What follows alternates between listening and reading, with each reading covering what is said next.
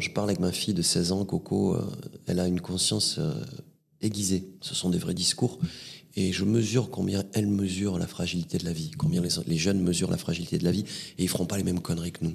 C'est pour ça que j'ai un espoir en, l'humanité, parce que la génération qui arrive là, euh, elle dit stop, quoi. Elle dit non, non, vous avez fait les cons, maintenant nous on prend les choses en main, quoi.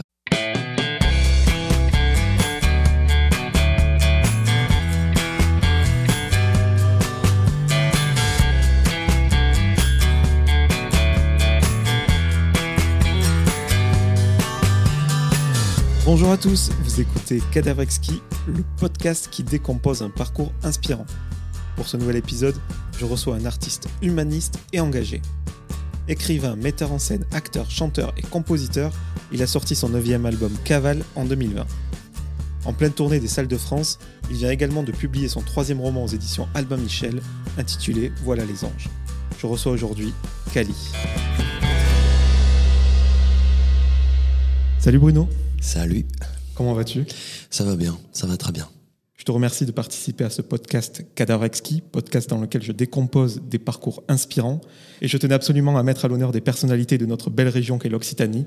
Donc je suis très honoré de ta présence dans mon émission. Merci beaucoup. Alors, euh, en guise de CV euh, et pour dérouler euh, ce beau parcours qu'est le tien, je voulais savoir où es-tu né et où as-tu grandi? Alors, je m'appelle Bruno Caliciuri, donc Cali, et je suis né le 28 juin 1968 à Perpignan, à la, clinique des Platanes.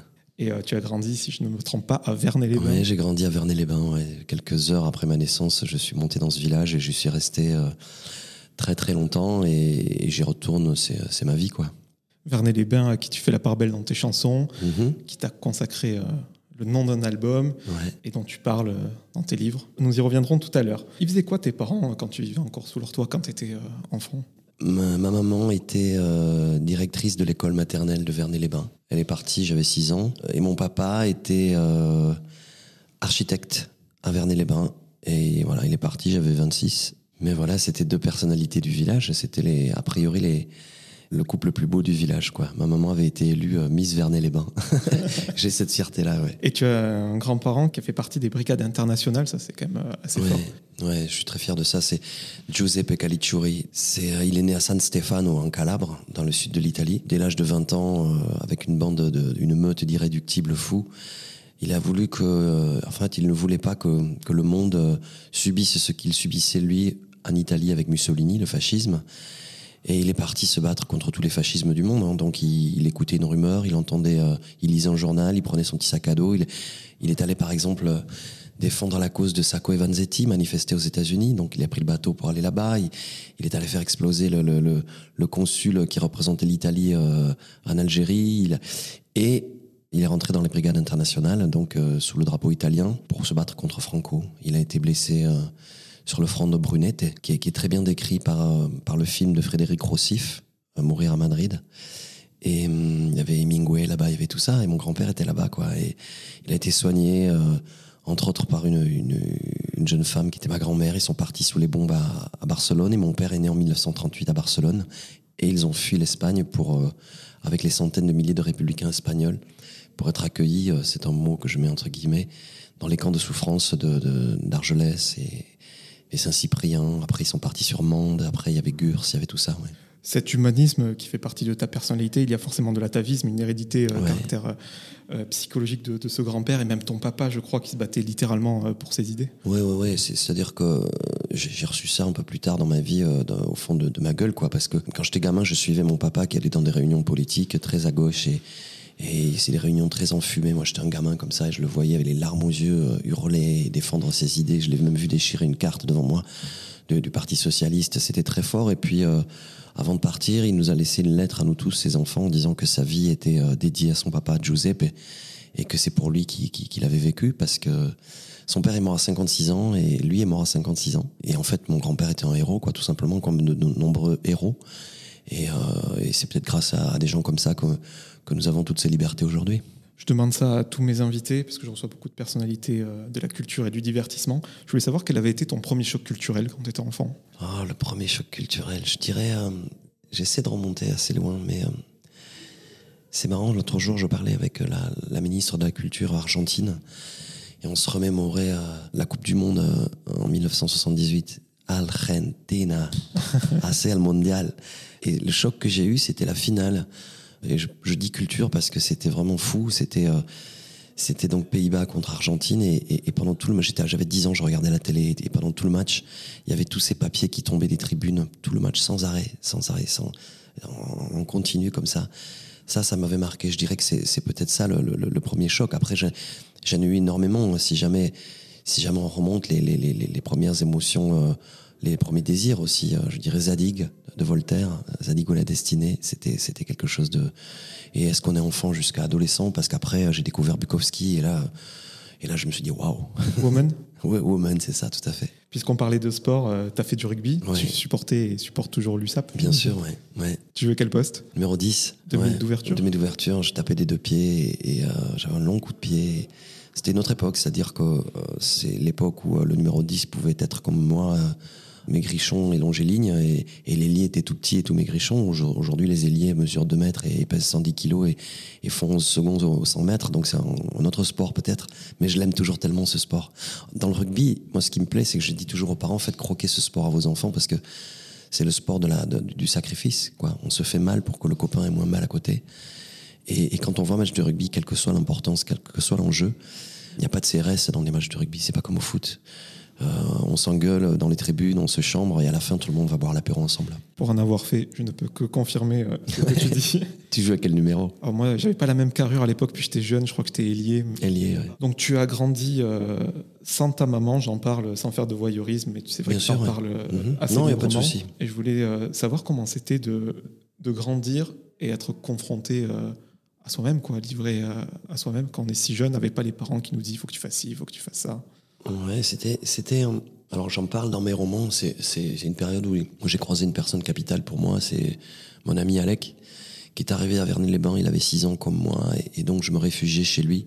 Il y avait quatre enfants dans sa famille, et j'étais le cinquième quelque part. Donc je me réfugiais chez lui. On a, on a grandi tous les deux. Lui avait beaucoup de chagrin aussi, avec des, des parents qui s'entendaient pas, et, moi avec mon chagrin. Et, et donc nos deux chagrins euh, se mélangeaient. On arrivait à refaire le monde tous les deux et à se tenir. On était la béquille l'un de l'autre. C'est grâce à ça, ouais, que et surtout la chance. Je le mesure aujourd'hui quand je, comme je fais des tournées, je vois des, des grandes villes, je vois des banlieues, je vois tout ça. Je me dis que nous avons grandi dans un, un petit nid douillet, quoi, Vernet-les-Bains, où on peut aller faire des cabanes, où les gens ne sont pas inquiets quand on rentre tard la nuit parce que parce que les grands nous protègent et et il euh, y avait ce club des jeunes à Vernet-les-Bains qui, on y allait de 10 à, il y avait des jeunes de 10 à 25 ans, donc chacun, les grands surveillaient les petits. Et j'ai eu cette chance-là, ouais. On est chez Albin Michel aujourd'hui. Ouais. Ils, ils ont eu la gentillesse de m'accueillir pour euh, l'enregistrement d'un podcast gentils, avec ouais. Eric Emmanuel Schmitt. Ouais. Et il me racontait euh, cette apparition divine qui l'a fait passer de euh, athée à croyant le Mhm. temps d'une nuit. Et puisqu'on parlait de ta maman, tu as perdu aussi ton papa très jeune. Et il paraît qu'ils te sont aussi apparus. Ouais, c'est pour ça que j'ai aucun complexe à parler de, de la foi. j'ai la foi. Alors après, on, on met le Dieu qu'on veut au bout. Moi, il n'y a pas de religion entre Dieu et moi. Mais par contre, une nuit, euh, j'avais j'avais 20 ans, 20, 22 ans, j'ai vu. euh, J'étais c'est 18 heures et au bord de mon lit, sur la table de chevet, une lumière s'est allumée. C'était le visage de ma maman. Et je ne faisais pas la fête, j'étais euh, enfin, j'étais complètement clair, quoi, sain d'esprit et, de corps, quoi. Voilà, je, lisais un livre et, elle restait là une bonne vingtaine de minutes, c'est long, hein, c'est, c'est... Elle m'a souri, souri, souri. Et dans ses yeux, j'ai vu qu'elle me disait Ça va bien se passer pour toi, Bruno. Donc je l'ai vue, et puis elle est partie comme ça, mais ça m'aide à vivre parce que c'est, on parle des anges. Il y a des anges qui sont euh, sur terre vivants et qui nous aident, mais il y a des anges qui sont là-haut et je crois en tout ça parce que parce que je l'ai vu. J'ai vu mon papa aussi en Irlande. J'étais euh, dans- une petite euh, une petite chapelle. J'étais tout seul, une chapelle mais toute minuscule avec une seule porte d'entrée. Et puis il y a ce moine qui est rentré derrière moi. Il m'a souri avec sa robe de bure marron là comme ça. Et quand je me suis retourné, euh, euh, j'ai voulu le rejoindre. Il est sorti comme ça et il n'y avait plus personne dehors. Et le premier village était vraiment à 300-400 mètres plus bas. Il n'y avait aucun endroit où, se cacher. Euh, bah, c'était mon papa, ça. Il venait de partir, hein, c'est-à-dire que je l'avais enterré là, deux jours avant à Vernet-le-Bain. Là, on a parlé de l'amour familial. Moi, je vais te parler de l'amour passionnel. Il paraît que tu as fait une fugue amoureuse quand tu avais 16 ans, c'est-à-dire que tu allais rejoindre une fille par amour et pas n'importe où en Angleterre, plus qu'un acte complètement fou.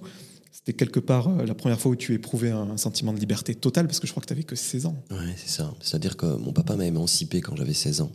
J'étais majeur, donc à 16 ans. Et j'ai beaucoup travaillé l'été. J'avais mis de l'argent dans les, dans les chaussettes et tout ça. Et, je suis parti et, et je suis arrivé, euh, je suis arrivé là-bas, donc euh, à Dunstable en Angleterre. Et je suis allé rejoindre Louise, un amour d'été, qui était une amourette d'été. Et je suis allé la rejoindre sur un banc d'école de, Dunstable. Elle savait pas que j'arrivais. Et puis euh, elle m'a pris dans ses bras et, je lui ai dit, mais avant de, démarrer quelque chose tous les deux, je veux aller euh, découvrir l'Irlande. On appartient au pays où on a décidé de mourir. Voilà, et moi c'est l'Irlande. Et je suis allé là-bas et quand je suis allé là-bas, j'ai téléphoné chez moi.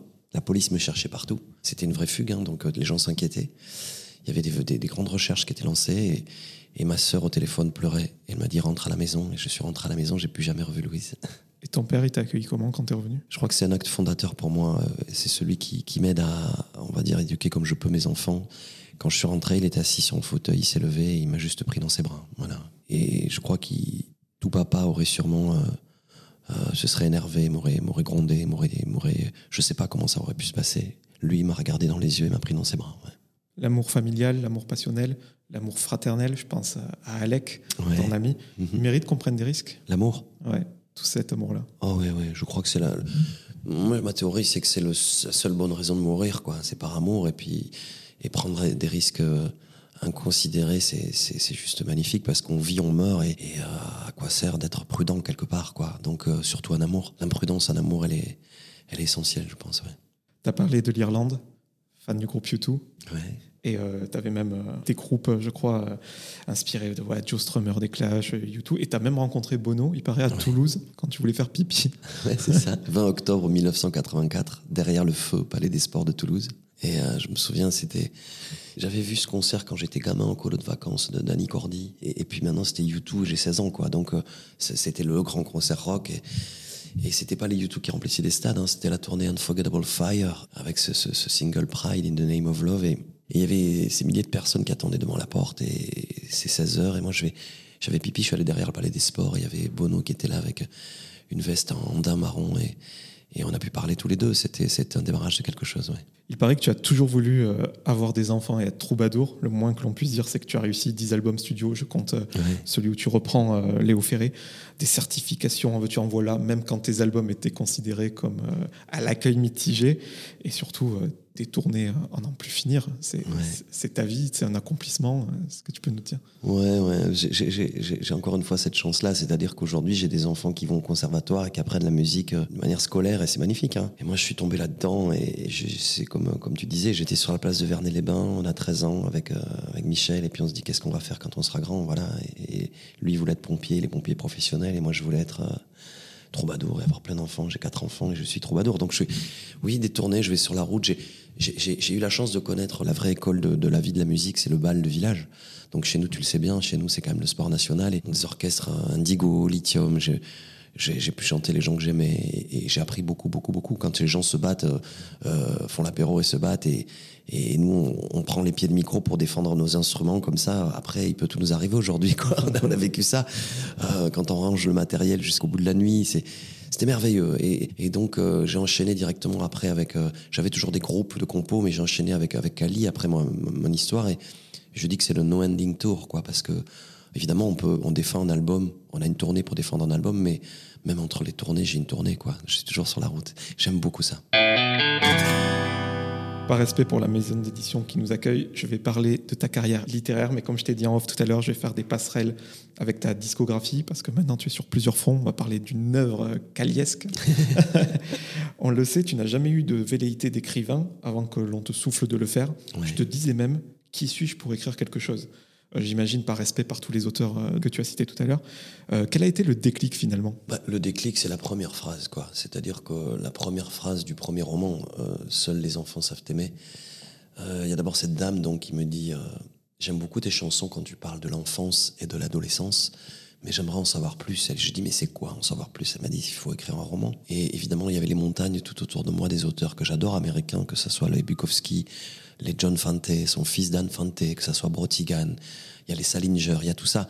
Philippe Jean, Victor Hugo, euh, Oscar Wilde, Gabriel Garcia Marquez, donc ce sont les plus grands. Après, on se dit, qu'est-ce que je peux faire, moi, là-dessus, euh, devant ça?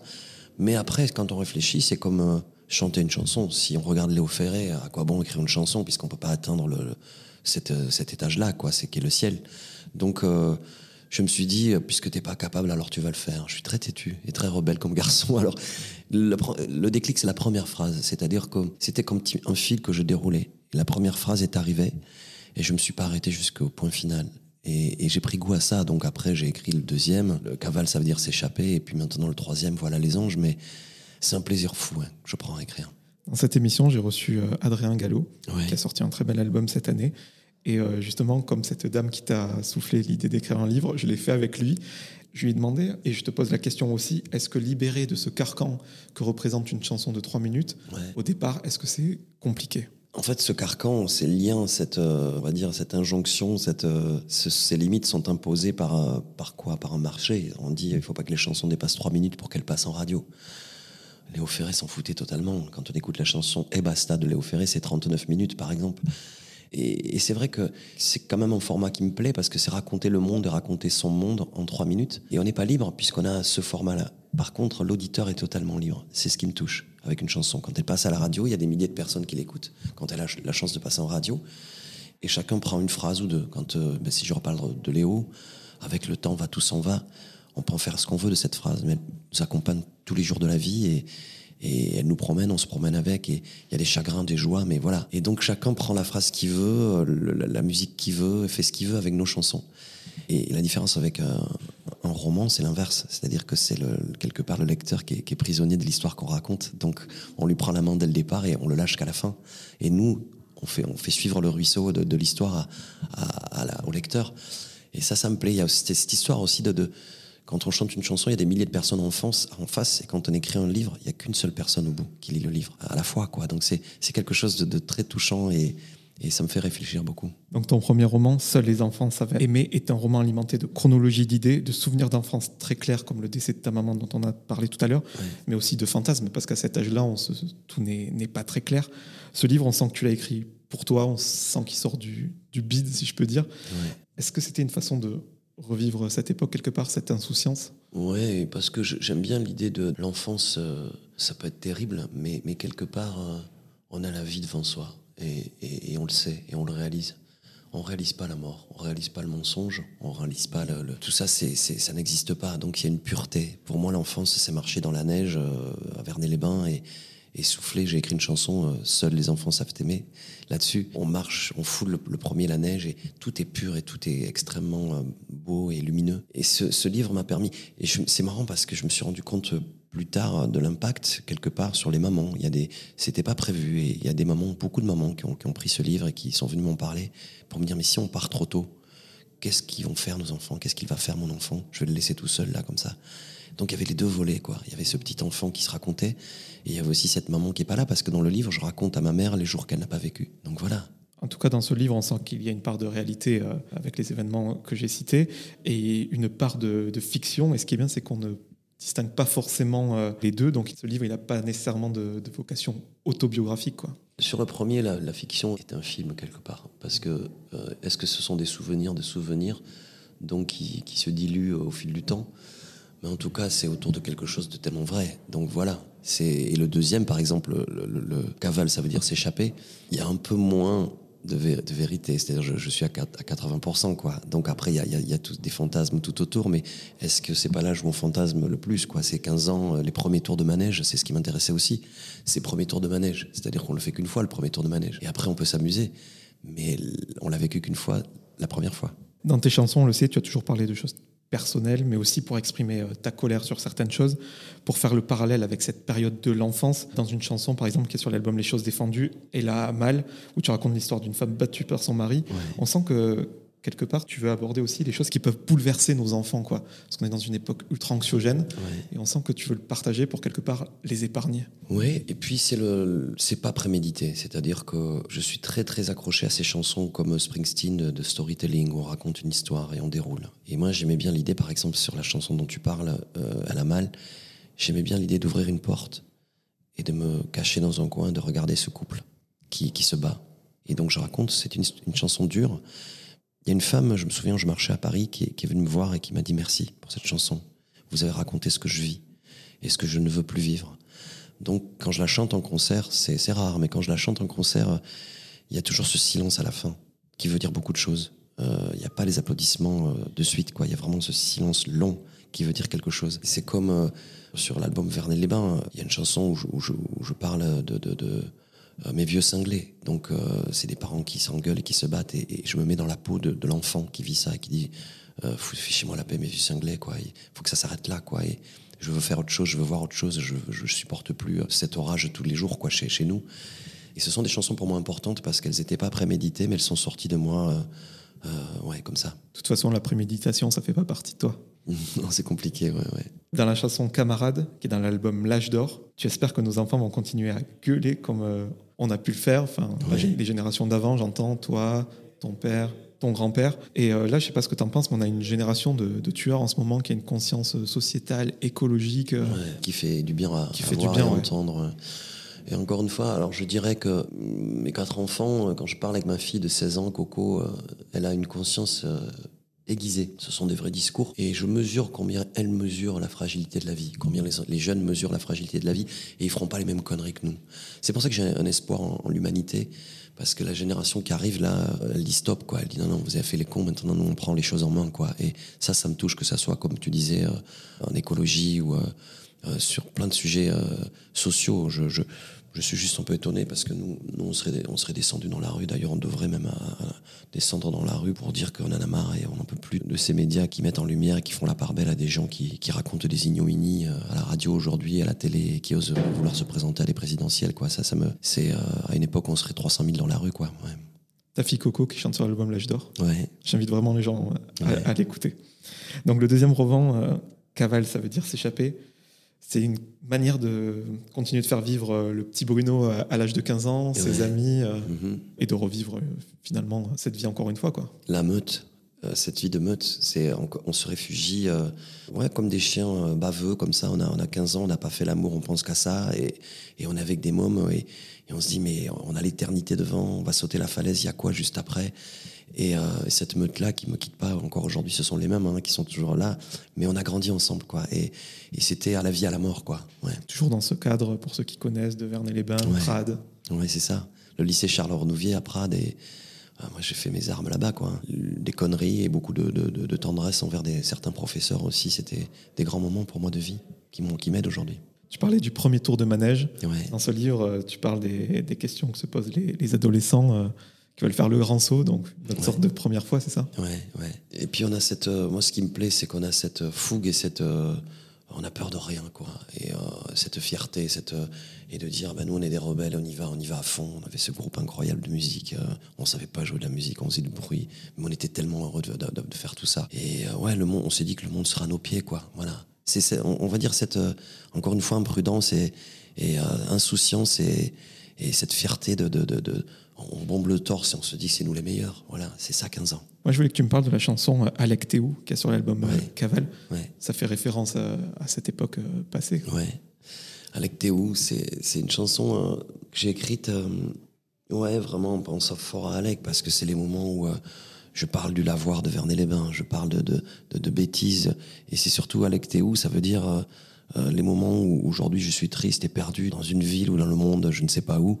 Euh, j'ai besoin de toi, que tu me prennes la main et, et qu'on revive et qu'on refasse le monde comme on le faisait à 15 ans. Quoi. Je vois mon appareil photo devant moi. J'ai l'impression que ce que tu écris dans tes chansons, quelque part, c'est pour figer euh, ces moments de vie qui t'ont fait du bien. Quoi. Ouais. Et c'est pas n'importe quel appareil photo, un Pola. Quoi. Donc, euh, j'aime bien l'idée de, de, Polaroid pour des chansons. C'est le Polaroid de ma vie chaque fois. On le tire, on le sort on saute dessus, on le regarde, on le pose quelque part, il existe. Ouais. Et euh, comme je l'ai dit, tu as beaucoup parlé de, tes enfants, de beaucoup de choses euh, de, ta vie. Moi, mon grand-père, il, est, il était plâtrier à, à Lézignan-Corbière. Toi, ton héritage, lui, nous a fait une maison. Toi, c'est de faire des chansons, finalement. Ouais, c'est beau, parce que j'en reviens encore à Léo Ferré. Je, connais très bien sa famille et son fils me disait, Mathieu me disait toujours que son père, Léo, avait un complexe énorme. C'était, euh, il disait, mais oui, j'écris beaucoup de chansons, mais ce sont vent, quoi. Le vrai métier, c'est pas ça. Le vrai métier, c'est c'est monter un mur brique par brique et à la fin de la journée, on a le mur qui est monté, on est fier de son travail.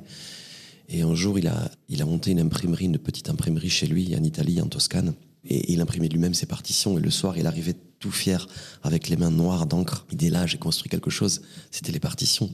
Alors moi, moi, c'est vrai que avoir tout ça derrière, et c'était hier, quoi. Grand-père, et puis on père, et, des deux côtés, des, des, grands-pères assez bizarres. Quand je dis bizarres, des vies assez folles. Ben ça, me, ça me donne de l'écriture, ça me donne des mots, ça me donne envie de cracher les choses ouais, pour eux. Aujourd'hui, on est dans un mode de consommation de la musique où tout va très vite. Il faut faire une chanson, une autre. Le concept d'album est presque désuet. Pourtant, j'ai l'impression que comme moi, tu tiens cette notion d'album qu'il faut écouter, réécouter euh, pour qu'il soit ancré au plus profond de nous. Ta discographie le prouve. Chaque album est un voyage en entier, quoi. Oh, merci beaucoup. C'est important. C'est pas juste euh, on essaie de faire un single qui pourrait peut-être passer en radio et puis on remplit. Non, non, non. Euh, c'est une vraie histoire, c'est pas rien. C'est euh, encore une fois, c'est le Polaroid d'un moment de studio important de ma vie. Et, et pourquoi j'ai écrit ça à ce moment-là Je ne l'écrirais pas. J'aurais pas pu l'écrire il y a six mois. Et dans six mois, là, en ce moment-là, quand on parle, je suis en studio aussi. J'enregistre plein de nouvelles chansons euh, chez moi à Rivesaltes, dans le studio à Rivesaltes. Et, et, et, je mesure ça parce que pour moi, le concept d'album n'est pas désuet. C'est juste, j'essaie de dire aux jeunes, c'était pas mieux avant, c'était autre chose. Mais par contre, par exemple, euh, je me souviens, fan de Simple Minds, un album Street Fighting Years qui sort de Simple Minds, comme ça, je l'écoute une fois, il me touche pas, je dis mince, je suis déçu. Et puis deux fois, et puis trois fois, et puis je suis agrippé par quelque chose. Et puis cinq fois, six fois, dix fois. À la dixième, le charme opère, et puis je suis fou amoureux de ce disque. Aujourd'hui, qui écoute un album dix fois? Est-ce que des jeunes l'écoutent? Donc les chansons passent tellement vite. On, fait des écoutes comme ça, des TikTok ou je ne sais pas quoi, à quelques secondes de chansons. C'est bien dommage parce que euh, ne serait-ce que même les pochettes d'albums. On travaille vraiment très serré avec le, photographe, le, réalisateur de ces photos-là et le graphiste. Et, et euh, moi, j'aime toujours euh, aller regarder des photographes qui m'intéressent. Je vais voir leur œuvre, je parle avec eux, on, invente quelque chose et on fait quelque chose. Et à la fin, il y a, ces paroles, il y a ces... Quand on était gamin, on avait juste un petit argent de poche parfois, des fois à Noël, et, et on, avait, on pouvait s'acheter un disque. Waouh je vais chez le disquaire et, je tombe sur une pochette. Quel disque choisir Donc tu passes la journée? On t'a juste, tu peux acheter qu'un seul disque. Et je vois cette pochette de Horses de Patti Smith, réalisée par euh, Maple Thorpe, la photo. Je connaissais pas Patti Smith et, j'ai acheté pour la pochette. Et après, je suis tombé fou amoureux de Patti Smith. Donc, mmh. d'où l'importance. J'ai vu un ami pleurer parce que, en sortant du magasin, il avait écorné son disque de, euh, en, rentrant dans, dans le dans l'ascenseur de, de, de Pink Floyd. Il pleurait. Euh, c'est une telle importance. Et alors pour dire aujourd'hui, j'ai un ami photographe qui, qui a amené euh, des cadeaux à Noël à toute sa famille. Et c'était des CD. Donc le, le grand-père ouvre le CD, il est content, la grand-mère, le papa. Et la petite fille de 15 ans ouvre le CD, elle dit c'est super, je l'ai pas. Elle met la galette dans son ordinateur. Jusque là, tout est normal. Et elle prend, elle prend le boîtier de, du disque, elle le jette à la poubelle. Et il dit mais qu'est-ce que tu fais? Elle dit ben, je jette l'emballage. Voilà. On en est là aujourd'hui, c'est compliqué. Ouais. En tout cas, j'invite vraiment les gens à faire quelque part un effort pour écouter certains albums. Moi, je serais passé à côté de groupes comme euh, Animal Collective. Mais oui, sûr, je les ai vus à Montréal. Quel bonheur, mais quel bonheur, j'adore. Et d'ailleurs, mon, album, euh, L'Espoir, euh, a été réalisé par Mathias Malzu en partie et par Scott Colburn, qui a travaillé avec Animal Collective et Arcade Fire, mais Animal Collective aussi, ouais. Neon Bible d'Arcade Fire Ouais, c'est ça. Hmm. Tu parlais de photographe et je parlais tout à l'heure aussi de voyage quand on écoute un album. Si je te disais ça, c'est que ton dernier album, Cavale, il est le prolongement de ce livre, au même titre que les clips qui en ont découlé. Un projet en 360, comme on appelle ça. Ouais. Ça aussi, tu voulais vraiment que ton album ne soit pas que de la musique, qu'un seul livre. Tu voulais vraiment le, développer sur tous les formats. Oui, j'ai eu la chance d'avoir euh, à ce moment-là une maison de disques qui s'appelle Vericord, indépendante, et qui et euh, un Mehdi El qui m'a dit mais écoute Bruno, je sais que tu écris, je sais que tu que tu que tu réalises des choses, je sais et j'aimerais qu'on voit tout ça dans ce disque-là, donc euh, amuse-toi. Et donc j'ai pu faire ce disque. J'ai pu me mettre dans la peau avec Yann Oran, un, réalisateur.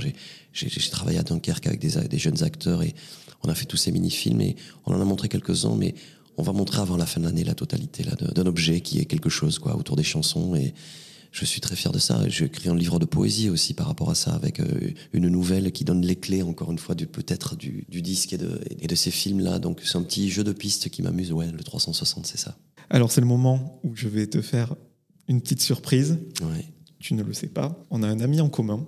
Ouais et je vais tenter de le joindre tout de suite oh, mince. au téléphone. J'ai intérêt à le reconnaître alors. Hein. Je pense, parce qu'il c'est pas juste pour faire un petit happening, c'est vraiment qu'il a une importance dans cette chronologie. Donc écoute, on va tenter ça tout de suite. ça c'est dingue.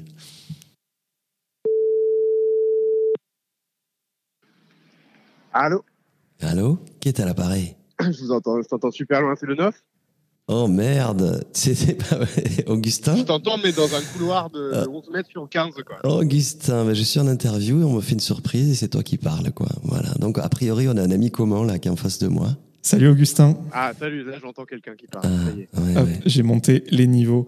Salut Augustin, donc je suis avec euh, Kali. Salut, salut. Donc, je connais Augustin de l'époque toulousaine, il y a plus d'une dizaine d'années. Ah, Tout à fait et Augustin qui a écrit cet album euh, Cavale avec toi. Ouais, ouais on est tous les deux là-dessus. Et puis, euh, et puis on va se voir à minuit pour prendre un bus pour aller faire les fous euh, du côté de, de l'Est, quoi, dès ce soir. Ouais.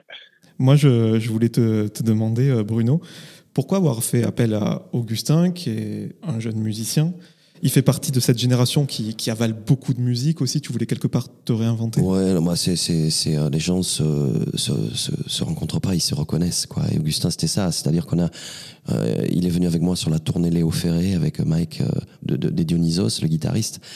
Et de suite, on avait voilà ces atomes-là crochus. C'est, bah, c'est un petit génie, un grand génie, quoi. il fait, il fait du il joue avec euh, avec le monde entier. Là, il va partir à Los Angeles faire de la musique euh, avec avec, avec des gens incroyables. Et puis et euh, il a réalisé les deux derniers albums de Christophe et il a appelé partout. Et j'ai eu la chance et j'ai la chance de jouer avec lui parce que parce que justement cette couleur, cette cette nouveauté, cette fraîcheur, cette jeunesse, avec en plus le bagage musical d'un grand musicien, d'un grand pianiste, qui a eu la chance d'avoir un papa qui a côtoyé les grands de la chanson française, Nougaro par exemple. Donc il a ce mélange-là, Augustin. Donc voilà. Et Augustin, toi qui es très sollicité, euh, j'imagine que comme moi, tu as, voilà, as découvert Bruno à la fin des, années 2000 avec tous les tubes que l'on connaît. Euh, pourquoi tu as décidé de partir avec lui et surtout, qu'est-ce que tu pensais pouvoir lui amener sur cet album? Déjà, merci à Bruno pour cette présentation. Quand Bruno présente quelqu'un, il va pas par quatre chemins en général. C'est quand, même... quand, même toujours du lourd. Tu finis avec des offres d'emploi à l'appel. j'étais assez, euh, assez fan de Kali quand j'étais, je dirais pas ado, c'était même avant, j'étais euh, pré-ado, on va dire, parce que les, les, les albums de Cali que j'ai écoutés, euh, je crois que c'est l'album L'Espoir que j'avais écouté quand je devais avoir 12-13 ans. Et ça m'avait beaucoup plu. J'avais acheté l'édition collector euh, très chère à la Fnac. Donc je pense qu'il me l'a bien rendu par la suite. Et j'étais allé le voir en concert avec mon père à Toulouse. Il avait joué, si je dis pas de bêtises, à la Dorade. Donc ça fait partie des rares concerts qu'il y a eu d'ailleurs sur cette, cette petite esplanade qui donne sur la Garonne et ça avait été un concert assez fou. Je crois il arrivait depuis une péniche et puis euh, en tout cas un petit bateau et ensuite il y avait ouais, du public euh, en, en sautant partout. Donc moi, je n'avais jamais vu énormément de concerts rock parce que j'étais tout petit, donc euh, ça m'avait vachement plu. Et j'avais regardé également un film documentaire qui était assez dingue. En fait, tout cet univers rock, chanson m'avait beaucoup touché. Et voilà, j'avais énormément écouté ces choses-là et apprécié les concerts. Donc ça a été très amusant bah, par la suite de me retrouver appelé vraiment par hasard, parce que c'est pas moi qui ai provoqué cette chose-là, ou en tout cas inconsciemment. Et euh, donc j'étais très heureux de me retrouver avec Kali quelques années plus tard pour, pour une belle aventure qui continue d'ailleurs qui continue. Ouais. En tout cas, les gars, bravo parce que cet album, euh, il est génial. Et Augustin, comme Bruno, justement, euh, tu n'hésites pas à partager euh, tes émotions, ta colère sur les réseaux sociaux. Parfois, je sais que tu as été très touché de ne pas pouvoir défendre cet album sur scène. Je voulais que tu, que tu nous en parles. C'est des premières fois qu'on m'a appelé effectivement pour composer. Enfin, c'est une aventure où je suis vraiment partie prenante. On est vraiment, on a été à deux pour le faire. Et les compos de base de Bruno m'ont était dépouillé de manière assez folk, plutôt guitare-voix. Et on a décidé voilà de les orchestrer ensemble et ça a été une, euh, aventure vraiment spéciale. Ce qui est chouette, c'est que moi je travaille euh, chez moi, donc j'ai toujours travaillé un peu en, en studio. Donc on a vraiment confectionné cet album dans mon salon qui est un salon qui sonne plutôt bien, dans lequel on peut faire plein de prises et dans lequel il y a plein d'instruments. Donc on avait, on a vraiment vu grandir l'album euh, tous les soirs au fur et à mesure. C'était l'été d'il y a maintenant trois ans, je pense, où, c'est allé très très vite hein, parce qu'on s'est directement bien compris avec Bruno. On avait à la fois des influences en commun, puis d'autres euh, qui nous étaient qui nous étaient propres et qu'on ouais, et puis tu m'as fait découvrir et tu m'as fait découvrir plein de choses. Donc il y a des sons que j'ai découvert, j'étais fou de ça, ça, Mais tu sais, pour pour faire un album euh, encore le neuvième et être toujours excité, il faut, des choses excitantes comme ça, quoi. Et d'ailleurs dans ton studio, euh, voilà, dans le studio d'Augustin, donc ça, le home studio euh, dans le salon. mais il y a quelques jours, ma fille est venue jouer du violoncelle, quoi. Donc ça continue. Hein. Il y, a, y, a la jeune génération qui arrive, ouais. Et t'as fait slammer Bruno aussi? Absolument, ouais. On a fait. En fait, ce qui était rigolo, c'est qu'il y avait des compos de Bruno qui étaient déjà. Euh, il y en avait quelques-unes déjà sous le coude que j'ai. Euh, on a retravaillé ensemble. Ça, c'est une manière plus classique de travailler. Et il y a également des. En fait, c'est quelqu'un qui est extrêmement curieux et qui s'intéresse à absolument tous les styles de musique. Et euh, il a laissé beaucoup, beaucoup, beaucoup de portes ouvertes pour créer cet album. En fait, effectivement, il me demandait souvent de lui faire écouter euh, des choses que je faisais pour les autres, ou même des choses que je faisais pour moi. Moi, je compose euh, pour des artistes très différents, et parfois je fais des, des musiques simplement pour m'amuser et pour m'entraîner. Et effectivement, certains de ces petites maquettes, de ces petits tests, sont passés dans les oreilles de Bruno, et directement, il était en mode ah mais c'est génial. Et comme il a une expression où il dit j'ai des mots, donc il a des mots qui lui viennent tout de suite, et il a les top lines qui lui viennent. Et en fait, des morceaux sont créés de complètement par hasard. Et c'est ce qui donne cet album qui est à la fois où certains morceaux euh, ressemblent un peu plus à l'écriture de Kali, puis d'autres sont complètement nouveaux. Et c'est ce qui a pas mal plu, je pense, aux critiques et au public, c'est qu'effectivement, il y a notamment ce morceau, c'était avec un couteau qu'on fait une chanson, qui est un morceau euh, où à la base, moi, c'était une prod plutôt hip-hop, un peu old school, un peu jazz, où vraiment je m'entraînais à faire ce style parce que c'est un style que j'avais pas beaucoup exploité. Et euh, voilà, ça donne des choses complètement nouvelles. Et pour ça, il faut avoir euh, la curiosité euh, et le cœur toujours ouvert qu'à Bruno. Et donc ça, c'est très appréciable. Waouh. Ben, merci Augustin. Et moi, j'avais un petit mot. euh, il y a 12 ans, j'avais un blog de musique euh, euh, pas connu à Toulouse où je faisais mes premières critiques de concerts et d'albums. Ouais. Et Augustin, jeune musicien de 15 ans, me demandait des contacts alors que je ne connaissais personne. Je suis, je suis ravi de voir que tu as réussi, Quand malgré était- ma non-aide. Quand il était avec, avec, avec Kidwise Quand il avec Kidwise Oh, avant ou- même, je Kidwise. Même avant, je pense Ouais. que j'avais 15 Ouais. ans. C'est beau. Vive Toulouse. Ouais, vive Toulouse. Ouais, ben, merci clair. beaucoup, Augustin. Bon, À- bah, vous êtes à dans, tout dans- à l'heure. Ouais, je t'embrasse À fort. tout À à l'heure. tout à l'heure. Dans le bus. Ouais. Ciao les amis. Ciao. Merci, merci, c'est super.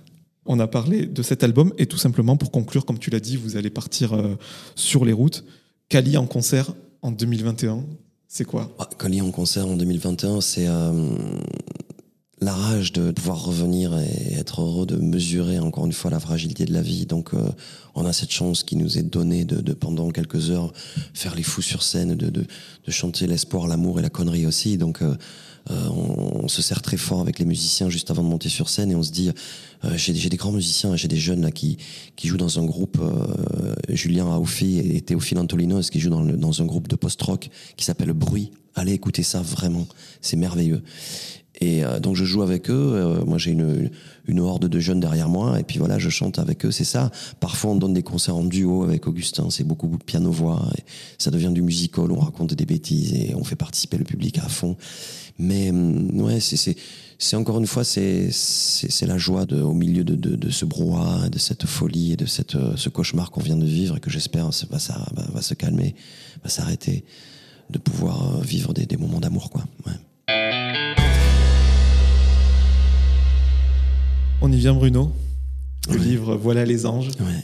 Donc ton troisième roman euh, qui est sorti chez, chez Albin Michel. Dans ce roman, Voilà les anges, on a l'impression que quelque part ça boucle la trilogie. À la base, on avait un petit garçon, on l'a aimé, et là, dans celui-là, le Bruno, on le détesterait presque parce que l'amour, il déborde maladroitement de, de son corps et de son cœur. Ouais.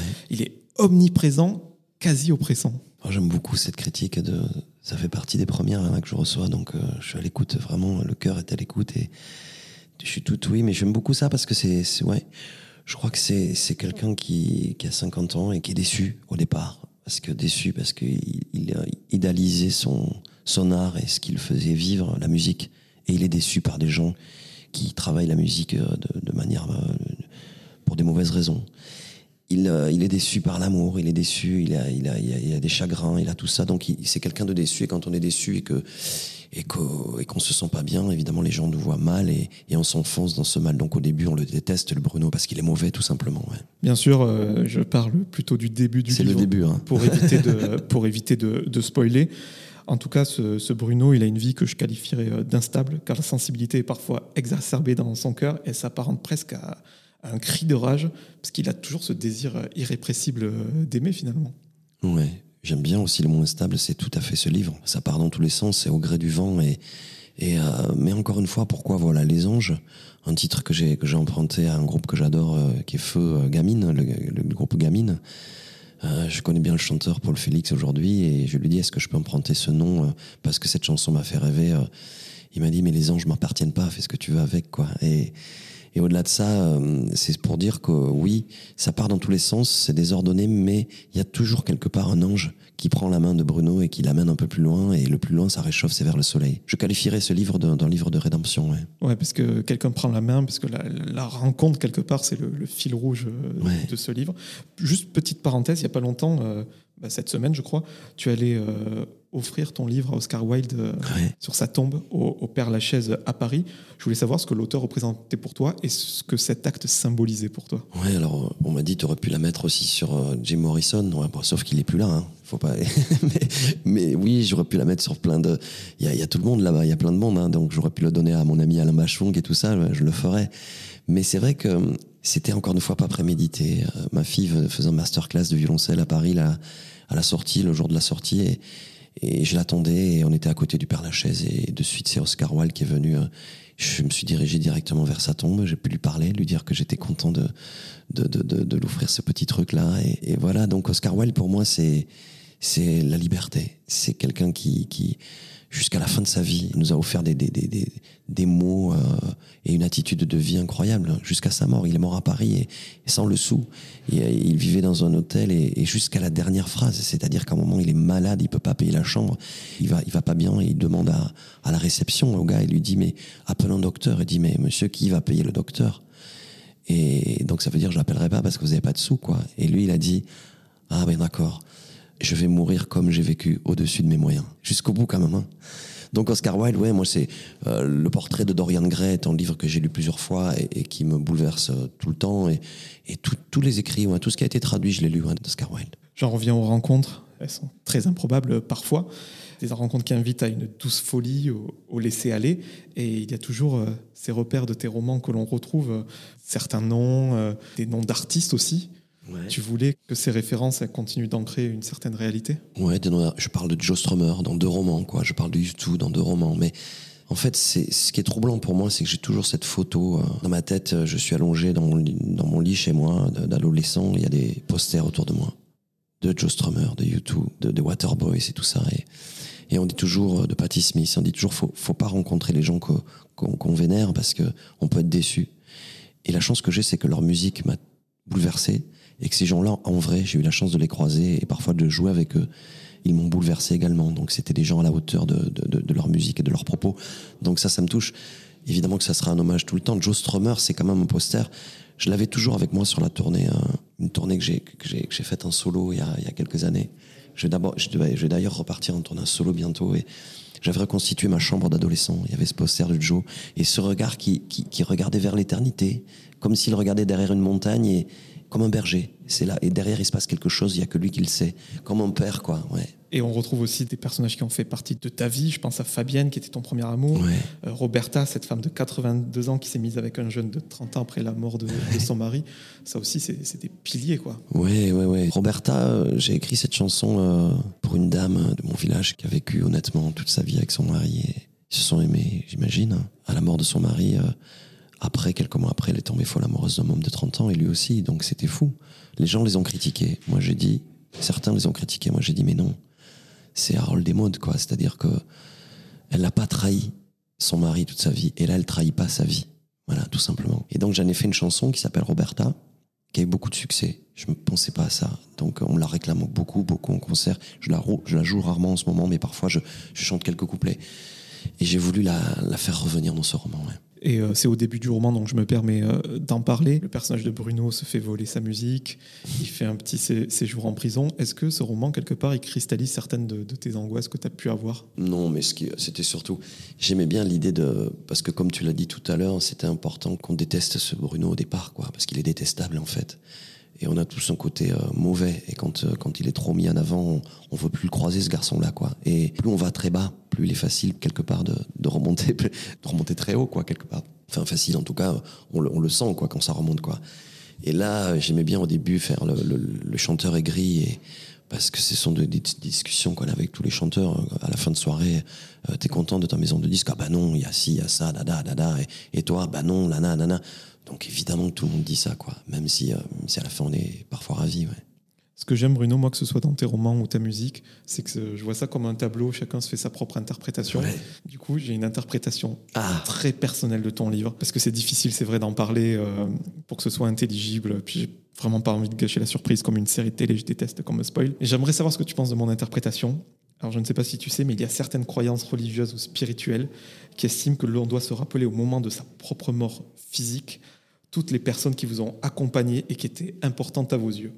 Ton bouquin, pour moi, c'est une vie après la mort, très similaire à la vie que l'on connaît de toi aujourd'hui, une sorte de réalité alternative, mais avec des différences qui nous permettent de retrouver nos âmes sœurs, celles qui ont marqué notre vie. Tout ça pour que chacun puisse se retrouver et trouver sa paix intérieure avant de passer à l'étape suivante, la mort de l'âme. Comme une sorte de purgatoire finalement. c'est très très beau. Ouais. Merci, merci beaucoup. Ouais, ouais, je, le prends ça, je prends. Tu, tu vas me le donner ça, hein, tu que tu me l'écrives et que tu me l'envoies hein, direct. Ouais. Non, non, non, c'est très très beau.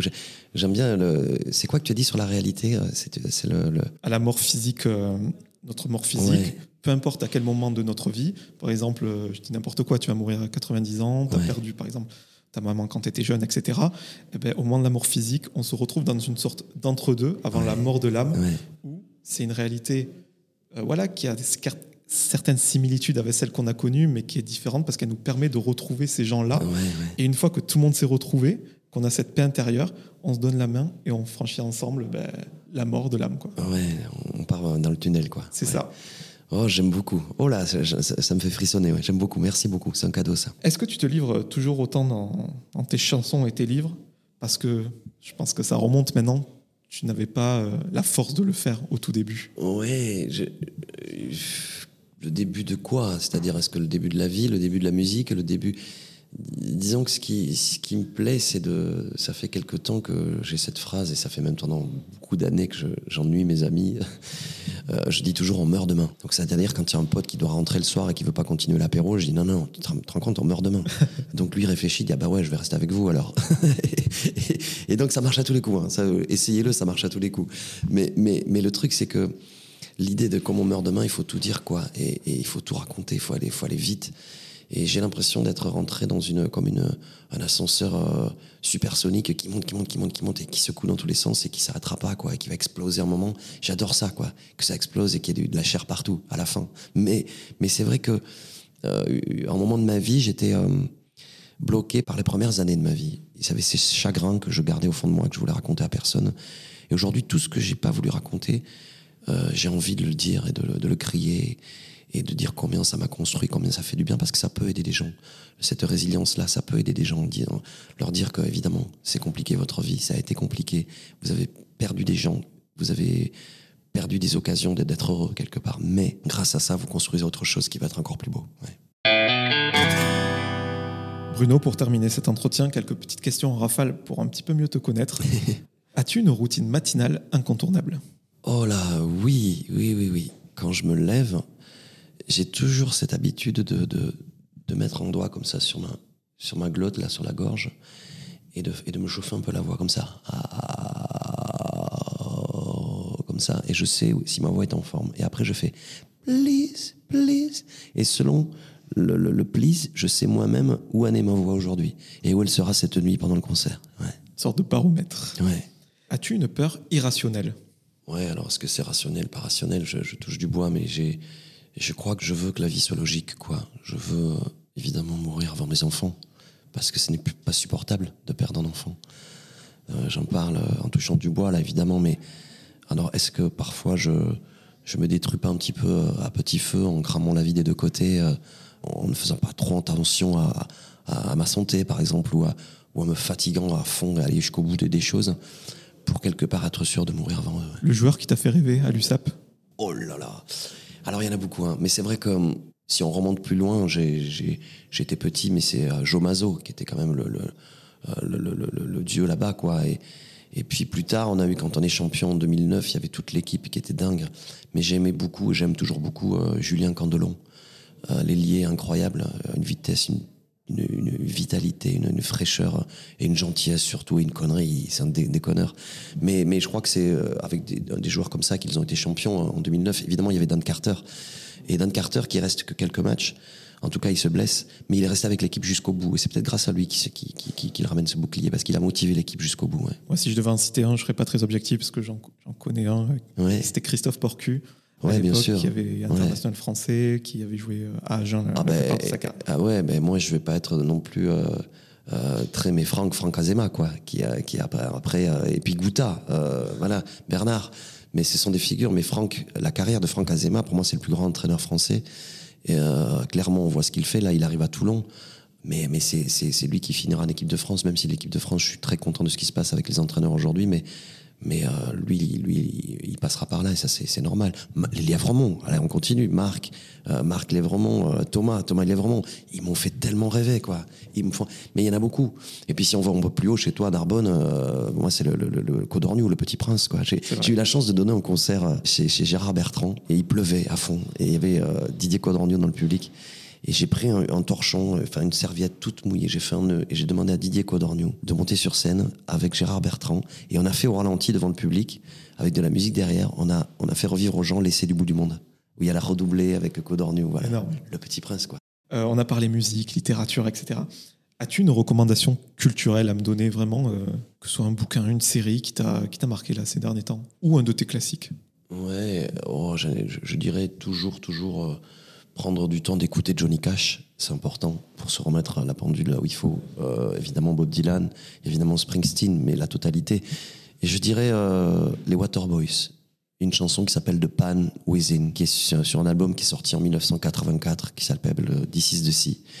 Et hum, elle m'a bouleversé cette chanson pour le reste de ma vie. Et donc il y en a énormément. Si jamais j'étais prof de pop, je vous, je je dirais à mes élèves, écoutez euh, Deus, la chanson Instant Street, la plus grande chanson de pop. Alors, il y a les Stones et tout ça, mais j'ai- beaucoup de choses. Mais, en littérature, euh, l'œuvre entière de Mathias Malzieu. Voilà, c'est mon ami, mais, euh, mais quel talent. Écoutez le rock belge. Vraiment. Écoutez le rock belge, ouais, ça part de là, ouais. Mais en tout cas, les Waterboys, j'avoue, je ne connais pas. Donc je Ah, c'est important, ouais, ouais, ouais. c'est vraiment important. Et d'ailleurs, je joue, là, je suis en train d'enregistrer encore avec le, le violoniste et le Waterboy, Steve Wickham, c'est celui qui joue le violon sur Sunday Bloody Sunday de YouTube. Ah, d'accord. Ouais, il vient à Rivesaltes jouer, et puis j'ai fait plein d'albums avec lui, j'ai pu chanter avec Mike Scott, le chanteur des Waterboys. Euh, c'est un, groupe important, il faut l'écouter. Ça fait toujours quelque chose chaque- fois que tu dis Rivesaltes, parce que je l'ai dans ma tête et j'imagine pas qu'il y a ton studio là-bas. Et juste à côté des caves de vin, hein. voilà, je précise. Euh, les trois dernières questions. Ben justement, tu as vu comment on a déroulé ton, ton parcours dans cette émission. Est-ce que tu aurais quelqu'un à, à me recommander pour que je puisse inviter euh, et parler euh, avec lui ou elle? Oh, alors, Peu importe son degré de notoriété. Non, mais il y a, y, a, y, a, y a- il y a mille noms qui me viennent, mais, mais je, je pourrais dire euh, la tendresse absolue, euh, l'humour, l'amour. euh, alors on a perdu, je t'aurais dit Jean-Yves Lafesse, mon ami, il est plus là, mais je l'aime tellement. J'ai vécu euh, son dernier film, j'ai joué avec lui. Euh, je dirais Raphaël Mezrahi, qui est mon grand ami et qui est une, folie, hein, il est fou. Mais, mais, mais quelle tendresse, quelle gentillesse. Et tu vas te régaler parce que là, c'est un univers qui part dans tous les sens. Et pour une fois, ça sera lui, euh. Donc c'est- et, et je dirais aussi celui qui, qui s'est marié il n'y a pas si longtemps chez nous et qui habite euh, chez nous, François-Xavier de Maison. Et qui va te parler de son vin, le Mirmanda. Peut-être mon vin préféré actuellement, de, de, le, le vin catalan préféré. Ouais. À qui aimerais-tu dire pardon? Euh, Il y a beaucoup de gens. euh, je dis souvent pardon à ma maman et mon papa parce que quand je fais, comme je fais beaucoup de bêtises, euh, je dis pardon papa, pardon maman.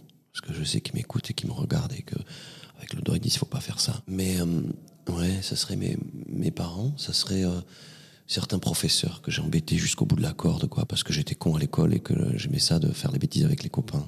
Je dirais euh, pardon à, à mon ami euh, Bruno Benabar de le voir glisser un, un Papa Noël euh, pendant qu'il dormait dans sa chambre d'hôtel.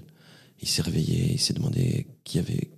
Est-ce que c'est lui qui l'avait mis, ce Papa Noël qui ressemblait tant à son papa? Donc il s'est posé pendant des mois la question psychologique je deviens fou ou pas? Et je lui ai avoué la vérité neuf mois après. Donc Ah je ouais. lui dis pardon. ouais. Mais il y en a plein, hein. des bêtises, j'en fais beaucoup. Pour terminer cet entretien, et je te jure que ce n'est pas pour faire écho à C'est quand le bonheur, euh, ta, ta chanson culte, mais c'est vrai que je finis tout le temps mes entretiens de cette façon-là. Est-ce que tu es heureux aujourd'hui? Est-ce que tu as atteint une certaine plénitude? Non. Non, parce que euh, ça veut dire quoi être heureux? C'est-à-dire qu'être heureux, c'est atteindre quelque chose et peut-être se reposer sur les lauriers de la vie. Non, non, non. Euh, je suis heureux dix minutes. Je suis extrêmement heureux et conscient d'être chanceux dix minutes. Dix minutes après, je suis au fond du trou et au fond du chagrin. Et puis dix minutes après, je retrouve le bonheur. Euh, quand j'attends un coup de fil, quand quelqu'un m'appelle, je m'attends toujours à une bonne nouvelle magnifique ou alors à une catastrophe.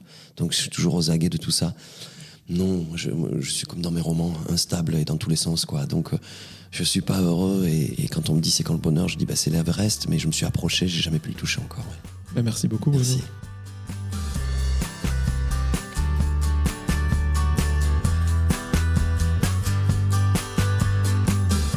Merci à toutes et à tous d'avoir écouté cet épisode avec Kali.